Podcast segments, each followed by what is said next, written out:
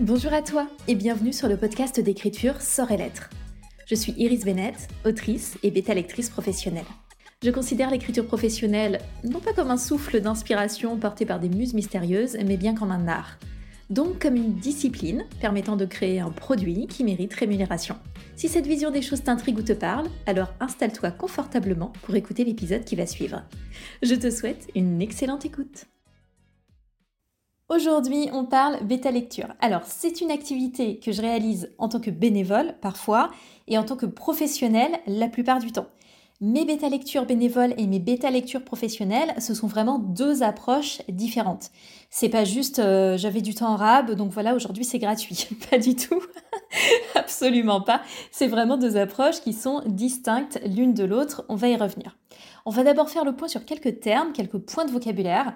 Alors, je préfère prévenir qu'il existe des façons différentes de voir les choses. Je n'ai pas la vérité absolue. Je vous présente ma façon euh, d'appréhender ces éléments-là, qui est issue de recherche, de réflexion, d'expérience, de discussion et ainsi de suite. Si vous avez un autre type de vocabulaire et que vous y tenez très fort, ce n'est pas grave. Mais poser des bases communes, là, c'est important parce que ça permet évidemment de mieux se comprendre et de parler des mêmes choses. Retour rapide du coup sur le process d'écriture. Si vous n'avez pas de process d'écriture défini, je suis pas là pour vous forcer à en mettre en place, vous faites ce que vous voulez. Encore une fois, l'idée c'est vraiment de se repérer entre les différentes phases connues de l'écriture d'un manuscrit. On a le travail préparatoire, tout ce qui va se dérouler avant l'écriture à proprement parler. Donc ça peut être très détaillé, très concret, comme ça peut être simplement le fait de lisser les idées se développer dans votre tête avant de commencer à écrire. Donc ça peut prendre tout un tas de formes. Je sais que le travail préparatoire, ça stresse souvent beaucoup de gens pour des raisons mystérieuses, mais le travail préparatoire peut prendre une forme euh, vraiment qui dépend de chaque personne, de chaque individu. Il n'y a pas de bonne ou mauvaise façon d'effectuer un travail préparatoire. La seule mauvaise façon d'effectuer un travail préparatoire, c'est quand vous vous êtes mis dans l'idée que vous voulez absolument faire d'une certaine façon, que ça vous, ça vous donne des résultats en fait qui sont pas bon, pas efficace, voilà, que vous vous en sortez pas et que vous ne voulez jamais essayer de faire autrement. Ça, c'est pas très malin, on est bien d'accord. Mais en dehors de ça, de, cette capacité de remise en question personnelle, on va dire, vous faites bien ce que vous voulez comme vous le voulez. Ensuite, on a l'écriture à proprement parler avec la première version qu'on appelle le premier jet. Cette version, elle fera l'objet de réécriture, réécriture au pluriel la plupart du temps. Donc c'est-à-dire qu'on va retravailler le contenu en profondeur. Donc on va pas seulement améliorer des tournures de phrases, on va s'attaquer vraiment aux incohérences. On va vérifier l'évolution de nos personnages, la temporalité, on va peut-être réécrire des passages entiers, euh, faire des coupes, retirer des points précis, etc. Tout est possible dans la réécriture, c'est vraiment un vaste chantier très souvent. Une fois qu'on a préparé une version très clean de son histoire, on va la faire bêta-lire auprès de plusieurs personnes en général. Ça va nous permettre d'avoir des retours sur notre travail, des retours qu'on va intégrer, traiter pour réaliser une nouvelle réécriture. Bah oui, parce que du coup, sinon ce serait pas drôle. Donc vraiment, la bêta lecture vient s'intégrer entre plusieurs phases de réécriture finalement. Suite à ça, une fois notre manuscrit réécrit, on va généralement effectuer une correction orthotypographique avec un logiciel par exemple, et ensuite le manuscrit, il va pouvoir vivre sa vie, soit en soumission auprès de maisons d'édition, ou alors il va partir en correction professionnelle pour de l'auto-édition. Si vous vous posez la fameuse question quand est-ce qu'un manuscrit est vraiment terminé, il y a un épisode sur le sujet qui est l'épisode 8, je vous mets euh, tout ça dans les notes de ce podcast. Au milieu de ces différentes étapes, je fais aussi des relectures. Quand je dis que je relis mon texte, c'est vraiment au sens premier. Ça ne veut pas dire que je réécris. Je relis, c'est tout. Je ne retouche pas. Je relis pour identifier les problèmes, parfois de fond, parfois de forme, selon l'étape à laquelle j'en suis. Donc on est vraiment sur un process d'écriture où vous voyez, il y a plusieurs phases, c'est compliqué, on écrit une fois, on retravaille, on réécrit. Les gens qui disent qu'il n'y a pas de travail derrière l'écriture d'un manuscrit, on a envie de leur mettre des petites claques parce que franchement, c'est difficile. Revenons du coup sur la bêta lecture. Elle intervient, on l'a vu, après des grosses phases de réécriture Le manuscrit, quand on le passe en bêta lecture, il doit être lisible par un lecteur. S'il vous plaît, respectez un minimum votre lecteur, votre lectrice. Ne lui balancez pas un texte non relu et non retravaillé. C'est extrêmement désagréable. Personne ne veut de ça. Vous avez aussi l'alpha lecture qui se déroule avant réécriture. Alpha lecture avant réécriture, bêta lecture après réécriture. L'alpha lecture, ça peut être donc sur un premier jet finalisé mais non réécrit, ou plus souvent une lecture au fil de l'écriture. C'est intéressant parce que euh, ça peut vous motiver, bien sûr, mais ça peut aussi vous aider à ne pas partir en vrille parce qu'on peut repérer les moments où euh, ça part un peu en cacahuète, ça peut être plus facile de réajuster, de se rendre compte qu'un personnage tourne vraiment mal ou qu'il y a vraiment des rebondissements qui n'ont aucun sens. Voilà, ça peut permettre de mettre des points d'alerte. Mais attention, l'alpha voit moins de choses que la bêta. Le ressenti n'est pas le même quand on lit un roman non réécrit au fil de l'eau et c'est pas la même chose que quand on se met en condition réelle de lecture. Donc si vous utilisez l'alpha, prenez-le comme un outil, mais s'il vous plaît, ne vous reposez pas dessus à 100% et ne construisez pas trop votre confiance dessus. Je sais que c'est sympa d'avoir des retours au fil de l'eau en mode ah, c'est génial, à ce personnage je l'adore et tout, mais ça peut vraiment construire une idée qui est erronée euh, du manuscrit dans notre tête, donc ça peut être un peu dangereux. Ça m'est arrivé plein de fois d'intervenir sur des manuscrits déjà passés en alpha lecture et de repérer pourtant des problèmes de fond importants. Et c'est normal, ce n'est pas la faute de vos alpha lecteurs alpha lectrices. Mais par contre, si vous n'en avez pas conscience, effectivement, vous risquez de tomber de haut parfois au moment de la bêta. Donc il se peut euh, que vos alphas, ils adoré euh, par exemple certaines situations ou certains personnages, mais qu'au final, quand on regarde le manuscrit dans son ensemble, ce soit en réalité des éléments qui desservent votre histoire. Et c'est triste, mais c'est comme ça. Vous avez par exemple une forme d'alpha lecture quand vous publiez sur des plateformes de type euh, Wattpad. Mais le type de rebondissement qui génère des réactions vives sur Wattpad n'a souvent, et je suis désolée de le dire, mais ça n'a souvent aucun sens. Et donc, à moins que vous ayez euh, des millions euh, de lecteurs et de lectrices, ce qui apportera probablement un contrat d'édition, et c'est merveilleux pour vous, je vous le souhaite, mais sinon, vous aurez un sacré remaniement à faire après coup, parce que euh, l'alpha lecture, ça peut induire aussi en erreur, donc il faut rester lucide, le prendre comme un boost de motivation, comme un garde-fou. après, au fur et à mesure, l'idée c'est aussi que vous ayez peut-être des alpha lecteurs, alpha lectrices qui vous connaissent, qui connaissent votre style, qui connaissent votre tendance peut-être à pas savoir vous canaliser, ou à euh, lancer trop d'intrigues secondaires, voilà. Et donc des personnes qui vont pouvoir vous euh, permettre de vous, euh, de vous recentrer. Ça peut aussi être hyper intéressant hein, sur le process d'écriture et du coup, ça peut vous permettre de limiter le grand chantier de la réécriture derrière. Ça peut, mais c'est pas toujours le cas. Donc, alpha lecture avant réécriture, bêta lecture entre deux phases de réécriture. En bêta lecture bénévole, on va généralement s'attarder sur les problèmes euh, liés à la mise en place de l'univers, du contexte initial, la compréhension des enjeux, euh, l'attachement ou non au, personnage, l'immersion, le rythme, etc. Je vois, alors il y, a, plein de choses hein, qu'on pourrait voir en bêta lecture, mais je vois quelques grandes questions auxquelles la bêta lecture doit répondre. Pas forcément le bêta lecteur va y répondre euh, voilà, de manière hyper structurée, mais quand vous, vous allez récupérer vos retours de bêta lecture et faire votre analyse, vous devez être en mesure de répondre à un certain nombre de grandes questions. Notamment, est-ce qu'on comprend l'histoire? Euh, Alors je sais c'est basique, mais c'est super important. Il y a des manuscrits, on ne comprend pas l'histoire. Donc est-ce qu'on comprend l'histoire? Y a-t-il des incohérences? Est-ce que nos personnages sont attachants? Est-ce qu'on a envie de suivre leurs aventures ou pas? On peut avoir des personnages ambivalents, mais qu'on a envie de suivre. On peut avoir des personnages qui sont très sympas, mais ils nous font royalement chier.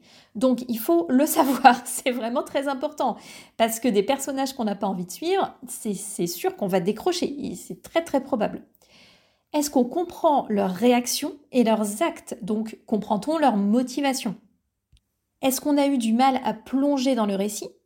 Est-ce qu'on a décroché à plusieurs reprises et pour quelles raisons? Qu'est-ce qu'on a ressenti au fil de notre lecture? Quelles émotions? Est-ce qu'il y a des problèmes au niveau de l'équilibre et de la maîtrise des différentes techniques euh, narratives? Est-ce qu'on s'ennuie dans la tête des personnages parce que trop d'introspection? Ou est-ce qu'il y a trop de descriptions? Ou des dialogues pas naturels? Ou des actions pas claires? Etc. La bêta lecture, elle doit permettre autant que possible de répondre à ces éléments. Mais c'est à vous en tant qu'auteur, autrice, de faire le travail d'analyse, de traitement, d'intégration des retours. Ce n'est pas aux gens de vous dire là tu dois changer ça pour plutôt écrire comme ça et tout. Non. S'ils le font et que c'est ce que vous cherchez, tant mieux pour vous. L'important, c'est toujours trouver des personnes avec qui on puisse fonctionner correctement, évidemment. Mais à mon sens, on ne devrait pas attendre par défaut ce type de retour d'une bêta lecture, encore moins d'une bêta lecture bénévole. Mais euh, même pour moi, c'est vraiment tous les types de bêta lecture. C'est pas à ça que sert la bêta lecture. C'est pas à vous mettre un milliard d'annotations dans votre texte que vous allez mettre trois mois à traiter et qui au final n'attaqueront peut-être même pas les problèmes de fond. Quelle différence avec une bêta lecture professionnelle? Je considère qu'en bêta pro, on va plus loin on approfondit et c'est pas indispensable pour tous les manuscrits selon nos objectifs. Ce que j'ai assez rapidement compris euh, de mon côté, c'est que ma façon d'analyser les manuscrits, elle allait plus loin que la plupart des bêta-lectures. Euh, tout simplement parce que j'ai déjà des années d'expérience en analyse critique de documents dans d'autres domaines. Donc je me suis vite sentie limitée par la bêta-lecture bénévole, en termes de temps, en termes de profondeur d'analyse aussi. Et en plus de ça, euh, vous seriez surpris, surprise par le nombre de personnes qui pensent vouloir des retours, mais qui en réalité n'en veulent pas tant que ça. Soit parce qu'ils sont pas prêts, en fait ils ont des délais et qu'ils n'ont pas du tout envie de prendre le temps de réécrire, et ainsi de suite. Donc j'ai petit à petit tourné mes activités vers la bêta lecture professionnelle. Alors, c'est pas un métier lucratif, euh, c'est pas quelque chose que je vous conseille, on ne gagne pas grand chose, enfin moi je gagne euh, pas grand chose, en plus je suis assujettie à la TVA, donc autant vous dire que je récupère quasiment rien. Mais au moins quand je fais des retours, que je prends du temps, je sais que je m'adresse à quelqu'un d'investi. Donc on est aligné en termes d'objectifs et je peux travailler correctement et ça m'apporte beaucoup de satisfaction. voilà.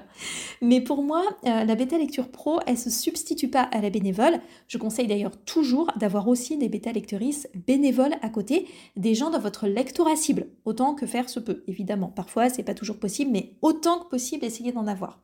Ça ne veut pas dire que euh, vos bêta lecteurs et bêta lectrices hors lectorat cible ne pourront pas vous apporter des choses, bien au contraire.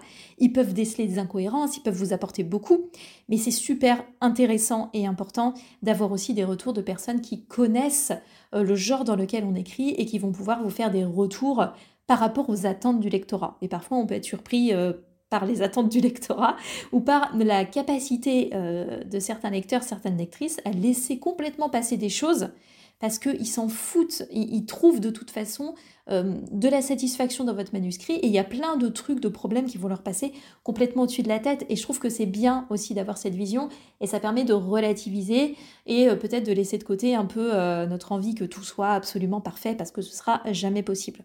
Pour la bêta lecture professionnelle, comment je procède? Déjà, je vérifie d'abord par un call découverte que je peux aider la personne. Je ne prends pas tous les projets, je ne prends pas tous les genres littéraires. Je veux vraiment, du coup, être en capacité de vous apporter quelque chose, donc j'ai besoin de vérifier avant que je vais apporter quelque chose. Je réalise systématiquement deux lectures une en conditions réelles, puis je cogite, euh, je commence à structurer mes retours, j'ai beaucoup de réflexions. Ça m'arrive très souvent de faire des recherches en parallèle, des recherches sur le marché, sur les tendances, sur les codes, sur les sous-genres. Euh, ça m'arrive de lire des romans à côté euh, pour mieux définir le positionnement du manuscrit. Je suis très attentive à ces notions de positionnement parce que c'est très très important. C'est super d'écrire un manuscrit et peut-être que vous n'avez pas d'objectif d'édition, ça justement on le détermine dans le call découverte. Mais si vous avez des objectifs d'édition, ben en fait, euh, votre roman, il doit pouvoir aller quelque part. On est d'accord. Donc le positionnement, c'est important. Ensuite, je fais une seconde lecture. J'établis un dossier de synthèse de plus ou moins de pages, ça dépend de la taille du manuscrit, ça dépend de ce que j'ai à dire. Euh, j'ai une structure de base, mais qu'en fait je personnalise selon le, selon le manuscrit. Ça me permet de structurer les informations. C'est un travail assez lourd et important que je fais de comment structurer les infos. L'objectif est vraiment euh, de vous faire gagner un temps considérable en termes de traitement. Et donc, vous êtes davantage en mesure euh, d'effectuer des modifications plus profondes au lieu de faire un remaquillage superficiel du texte. Donc d'aller plus en profondeur, de faire ressortir vraiment les grands points clés. Dans le dossier de synthèse, je prépare du coup plusieurs rubriques qui recouvrent plein de choses, le positionnement, l'intrigue, la cohérence, les personnages, l'immersion, euh, voilà, euh, parfois les intrigues secondaires, parfois des intrigues, euh, par exemple si vous avez, je sais pas, une fantaisie avec de la romance et que la romance prend pas mal de plage, peut-être développer une rubrique romance en plus, etc. Enfin, ça dépend du projet. J'ajoute une annotation légère du manuscrit selon les prestations. Je ne suis pas là pour corriger les fautes, je ne suis pas correctrice. Je fais aussi un petit plan d'action à la fin pour vous orienter autant que possible. Et ce à quoi je tiens beaucoup, c'est qu'on fait un échange pour clôturer la mission euh, quelques semaines plus tard.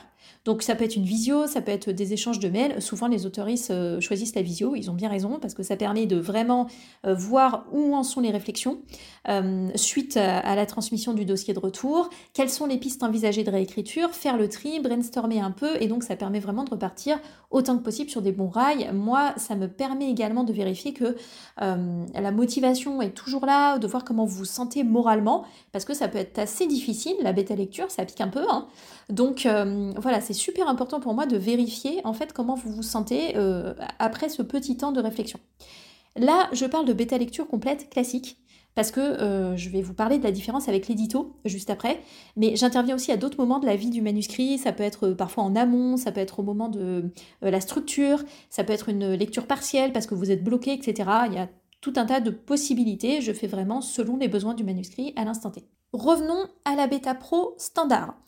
Je vois souvent une confusion avec le terme d'édito et pour moi c'est pas la même chose. Ce sont pas des synonymes. Alors vous êtes peut-être d'accord, pas d'accord, mais je vais vous expliquer pourquoi. L'édito, qu'est-ce que c'est? C'est un terme qui désigne les corrections éditoriales, ok? Les corrections éditoriales, les corrections édito, l'édito. Bon. Donc des propositions de remaniement du texte par un éditeur, une éditrice. C'est une étape qui se déroule après une soumission en maison d'édition, donc après tout notre processus d'écriture. On a écrit, on a fait pétalir, on a réécrit, on a corrigé, et ainsi de suite. On a envoyé, notre texte est retenu, et ensuite arrive la phase des corrections éditoriales. Donc vous voyez bien que ça ne peut pas se substituer à la bêta lecture, bénévole ou professionnel, puisque ça arrive après la phase de bêta, donc c'est pas la même chose. Quand on arrive au stade des corrections édito, l'éditorice sait dans quelle direction il ou elle veut faire aller votre texte pour correspondre à sa ligne éditoriale, parce que c'est son investissement, c'est son argent, c'est son risque financier. Donc on ne peut pas se substituer à la stratégie d'une maison d'édition lorsqu'on est au stade de la bêta lecture. Alors par contre, en bêta pro, on travaille bien sûr le positionnement et donc les codes du genre, du sous-genre, les tendances du marché actuel, etc. pour que cette future étape d'édito, si vous partez en maison d'édition, elle soit facilitée autant que possible. Et puis avant ça, ben, augmenter les, les probabilités que votre texte soit sélectionné, bien sûr. Mais ça ne peut pas être la même chose. En édito, il y a aussi un travail qui va être fait sur les reformulations, on affine, on traque les lourdeurs. Ça n'a aucun sens de relever ces points de détail au moment de la bêta lecture. Ça sert à rien de rectifier phrase par phrase si en réalité il y a un gros problème de fond dans votre histoire ou que votre roman il sera difficilement vendable parce que vous avez choisi un positionnement compliqué ou mal pensé et donc il faut euh, retaper euh, vraiment beaucoup de choses. Alors j'utilise souvent euh, l'analogie de la construction d'une maison. Je sens que vous êtes très très très impatient et impatiente de l'écouter. Je vais donc dérouler ça. Imaginez que vous attaquez la construction d'une maison, vous avez conçu le plan, vous avez commencé à construire. Il y a des gens qui passent en disant ouais, pas mal. Par contre, attention, euh, placer la cuisine au sous-sol, euh, machin, c'est pas très malin. C'est pas très agréable en plus, ça manque de fenêtres, etc. Ou un petit balcon, ce serait quand même sympa et tout. Ça, c'est les alpha lecteurs qui vous font leur retour avant réécriture. Vous en tenez compte ou pas Vous voyez ça a du sens ou pas, parce qu'ils voient un peu comme euh, des, photographies à l'instant T. Ils ne savent pas exactement euh, quel sera le projet final. Vous finalisez votre baraque. Là, des gens se pointent. Ils disent, franchement, nickel, c'est la maison dont je rêvais, c'est trop bien. Ou alors, ah, c'est sympa, mais ça dénature le quartier, et puis j'aime pas trop ce salon moderne. Ça, c'est vos bêtas bénévoles. Et vous avez aussi des espèces de relous au beau milieu qui sont en train de taper sur les murs, de secouer les fondations pour voir si ça tient la route, etc. Ils vont vous dire attention, c'est joli dit comme ça, ça a l'air sympa, sauf qu'il manque un mur porteur et la baraque va s'écrouler. Ou alors c'est bien, mais le jardin devant le périph' ou euh, la salle de bain vert fluo, c'est pas super vendeur. Ça c'est le bêta pro. Il se place dans une logique plus professionnelle et plus long terme. Il pense aux étapes suivantes. Et puis tout à la fin, vous allez faire venir euh, Stéphane Plaza, il va vous dire, il faut changer la peinture ici, casser ce petit mur. Il va lister tout un tas de trucs à changer pour optimiser. Il vous fera aller dans le détail, peut-être beaucoup de détails. Et puis, bah, souriez un peu plus, ma brave dame, si vous voulez vendre votre, votre maison. Donc, euh, Stéphane Plaza, c'est l'édito. Mais s'il s'occupe de votre baraque, c'est parce qu'elle s'est pas écroulée avant. Ok Donc, les fondations tenaient la route. Grâce au travail euh, d'écriture, bêta lecture et ainsi de suite, réécriture et tout. Mais c'est pour ça que votre bien l'intéresse quand même, même s'il faut refaire la déco. Alors évidemment, là on parle d'un monde merveilleux où euh, les maisons d'édition font des éditos détaillés et accompagnent vraiment les autoristes. Ce n'est pas si courant en réalité. c'est peut-être même de moins en moins courant. Mais en théorie, c'est ça qu'on attend des maisons d'édition. Donc bêta pro et édito, pour moi, ce n'est pas la même chose. Et la plupart des bêta lectrices pro qui annoncent faire de l'édito, je considère que c'est un abus de langage. Un édito, on reprendrait vraiment tous les aspects de reformulation, etc. C'est énormément de temps, donc ça a un coût. Alors comment ça se passe du coup en auto-édition? Qui fait de l'édito? En auto-édition, vous pouvez passer par un éditeur, une éditrice euh, freelance ou quelqu'un qui fait de l'édito, qui est connu pour ça. C'est généralement quelqu'un avec qui vous allez collaborer long terme, parce que l'intérêt, c'est aussi de travailler par rapport à votre image de marque en tant qu'auteuriste. De la même façon qu'un édito par une maison d'édition va tenir compte de sa stratégie éditoriale, de son positionnement, de ses lecteurs, de sa communauté, l'édito, c'est drivé par ça. Donc si vous bossez avec un éditoriste indépendant, vous devez retrouver ce type de réflexion. Sinon, je je vois pas trop l'intérêt. Si c'est parce que vous avez des phrases bancales, prenez une correction professionnelle approfondie avec réécriture. Les correcteuristes proposent ces offres. Ils prétendent pas faire de l'édito pour autant. Vous voyez ce que je veux dire? Moi, actuellement, pour mes romans, euh, je passe uniquement par une correction professionnelle. Je ne fais pas faire de réécriture. Je ne cherche pas d'édito. C'est peut-être quelque chose que je ferai un jour sur certains romans pour monter en compétence si je sens que c'est nécessaire.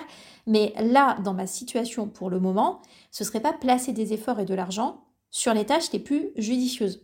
Donc j'espère que ça clarifie quand même un peu. Euh, je sais que ça reste hyper nébuleux. Franchement, cet épisode m'a épuisé.